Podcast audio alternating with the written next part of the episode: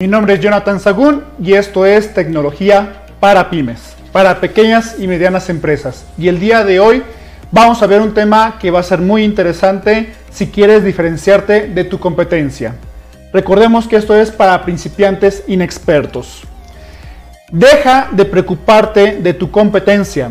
Aplica la estrategia del océano azul para principiantes inexpertos. Y me explico. Yo cuando estaba en la plaza de tecnología, uno de mis principales problemas era que pues había un montón de locales que se dedicaban también a reparación de celulares, de computadoras y demás, que también vendían fundas y un montón de cosas.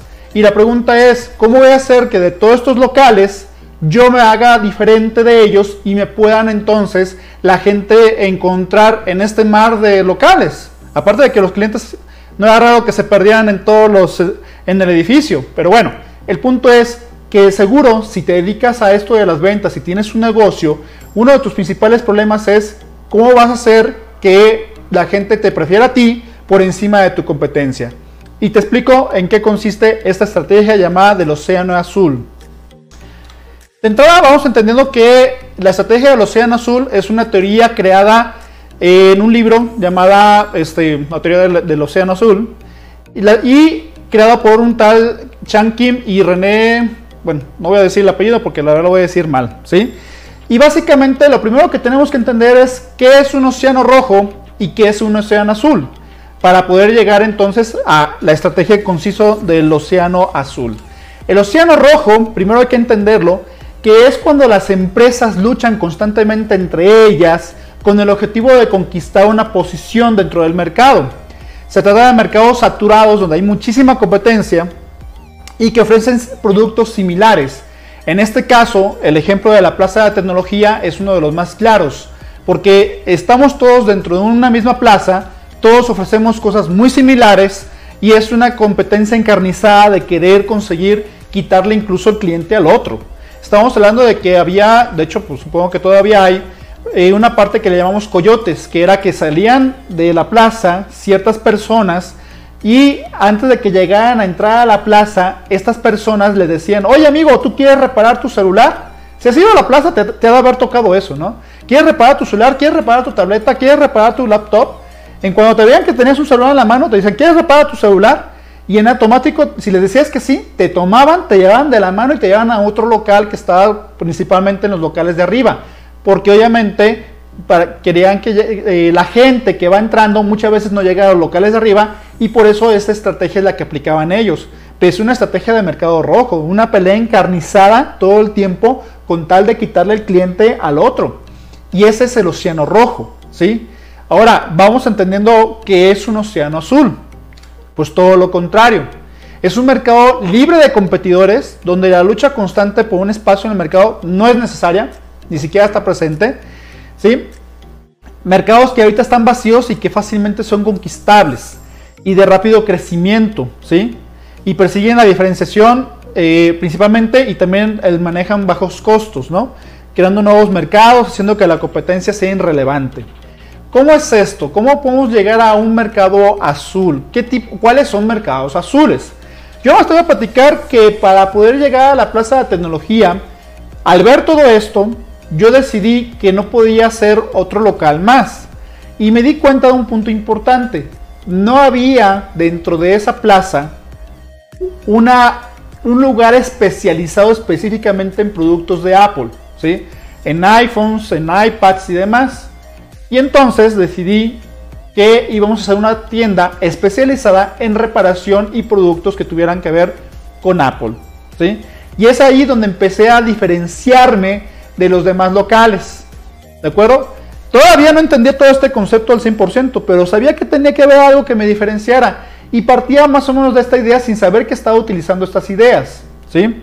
Pero la realidad es de que todavía no me quedaba claro y te voy a explicar un poquito más a detalle en qué consiste la diferencia entre un mercado, entre un océano azul y un océano rojo. Para empezar, el océano rojo tiene una competencia eh, fuerte dentro del mercado, ¿no? El océano azul, no. Ellos crean su mercado. Ahorita voy a poner un ejemplo cómo es esto. En el océano rojo tienen que vencer a la competencia todo el tiempo. En el Océano Azul es irrelevante, ni siquiera hay competencia. Por eso no hay, se le dice rojo sobre todo porque lo, quieren mostrar como un océano donde están los tiburones todo el tiempo atacando a todos los peces y a todo el mundo y de, sangre se llena el océano y entonces por eso se ve rojo. Y un océano azul pues no tiene esa competencia, ¿no? Bueno, y los océanos rojos exploran la demanda existente, pero ven que es lo que ya está definido y quieren quitarle el mercado a los demás. Acá no, acá hay nueva demanda, aquí hay nuevos clientes que no, no habían sido agarrados por nadie. ¿sí?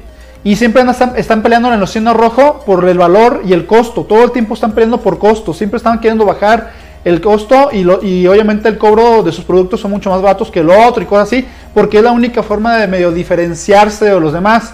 Y eso te va de seguro haber pasado más de una vez. Si estás en algún negocio, de pronto te va a aparecer alguna competencia en la cual siempre va a tener algo más barato que tú. Y de fondo es una pelea encarnizada de, de ver quién baja más el precio, pero eso va a, dar, va a mermar tu ganancia. Y eso es lo que no tienes que permitir. Y eso, dentro de lo que es el mercado azul, no sucede. Al contrario, incluso puedes llegar a la posibilidad de poner ciertos precios muy por encima del precio normal, pero como no hay una competencia seria o no hay ni siquiera una competencia en forma, puedes definir precios de una manera mucho más libre que con el otro, ¿no? Y bueno, un ejemplo de esto, de un mercado rojo, por ejemplo, de un océano rojo, sería, eh, y eso me acabo de enterar hace poco, el mundo de las aguas dentro de México, de, las aguas embotelladas, sobre todo lo que son garrafones, está tan saturado, tan, tan, tan, un mercado tan, tan rojo, que para poder entrar nuevos competidores lo que hacen es que literalmente compran a otras empresas que ya existen, más pequeñas, las compran, las absorben y ponen su nombre en esa marca. Y es una forma de entrar al mercado en un mercado rojo, en un océano rojo. En un océano azul, te voy a poner un ejemplo, dos ejemplos muy importantes para que lo entiendas. Ah, por cierto, se me pasó de decirte, hay unos elementos importantes, una serie de claves, cuatro claves, para encontrar un océano azul, ¿sí? En el cual tienes que tener en cuenta estos cuatro marcos de acciones que tienes que encontrar, ¿no? Primero, hay que elevar. ¿Qué es esto? ¿Qué factores deben elevarse muy por encima del estándar de la industria? Hoy te voy a explicar más a detalle con un ejemplo, pero vamos a hablar nomás rápidamente cuáles son los puntos. Hay que eliminar qué factores por las que las industrias han competido mucho, debes eliminar tú. Hay que reducir. ¿Qué factores deben de reducirse muy por debajo del estándar de la industria? Y crear. ¿Qué factores de la industria nunca han ofrecido y que debíamos de crear nosotros? Vamos a ponerlo con un ejemplo. Uno de los más claros es Airbnb. ¿sí? Este sistema, si no lo conoces, es un sistema en el cual literalmente tú estás rentando casas, departamentos o cuartos en los cuales no es un hotel, es una persona particular, por lo regular, que ofrece un domicilio, un espacio, ¿sí? Y que esta empresa Airbnb funciona de intermediario. Airbnb consigue a los clientes y Airbnb consigue a los proveedores, las casas, los departamentos y hace que se puedan encontrar y entonces poder rentar. Aquí lo interesante es que Airbnb entró primero, primero vio que había un mercado muy grande de gente queriendo rentar lugares. Y por default todo el mundo piensa en hoteles para poder rentar un espacio donde tú puedas pasar la noche. Pues Airbnb rompió por completo con el mercado, eliminó por completo todos los centros de los hoteles y más bien buscó particulares y en ese momento cuando busca a los particulares, a la gente que tiene una casa que quiere rentar, con esto logró hacer que la competencia se, eliminara. Airbnb por sí mismo no tiene una competencia. Los hoteles realmente no son una competencia para Airbnb. Porque ahorita, por ejemplo, dentro de la pandemia, está pasando algo bien interesante. Hay gente que no quiere ir a un hotel por el medio de contagiarse y prefiere mil veces rentar un cuarto o una casa o a un departamento que rentaron un hotel porque aquí hay menos probabilidades de contagio porque hay menos contacto con gente con ese lugar. Y es algo que se empezó a disparar, por ejemplo, la renta de lugares en zonas rurales. Hay gente que prefiere ir a una zona rural poco conocida y rentar ahí un espacio a ir a un lugar con mucha gente, como una playa y cosas así, o playas muy conocidas, y evitarse por lo mismo con eso el poder tener contacto con gente. Y eso ahorita con Airbnb que es un, se ha disparado por completo la renta de esos lugares rurales en comparación a la renta de los lugares tradicionales. ¿sí? Y los hoteles pues todavía siguen sufriendo, pero Airbnb se ha ido empezando a recuperar en función de eso. Todavía no lo logran al 100%, pero es una opción que solamente Airbnb tiene y que por lo tanto no tiene competencia. Otro ejemplo de un océano azul es el Circo du Soleil. Antes, si ustedes se acuerdan, los circos eran principalmente de gente que, este, bueno, no era gente, eran animales, eran payasos y era enfocado a niños principalmente, ¿de acuerdo? Y, y, actos que pues no tenían una calidad tan grande, no era tan importante. Pues resulta que entra el du Soleil y quita por completo a lo que tiene que ver con lo que son animales. Se centra nada más en espectáculos teatrales de gran calidad y sobre todo está hecho principalmente para gente adulta. Pueden ir niños, pero la realidad es que el enfoque es adultos. Y eso han hecho que puedan cobrar de manera muy significativa por encima de los circos tradicionales y han hecho por lo tanto un mercado, un océano azul donde no hay esa competencia y prácticamente son los únicos que están ofreciendo un espectáculo de esa calidad sin animales. ¿De acuerdo?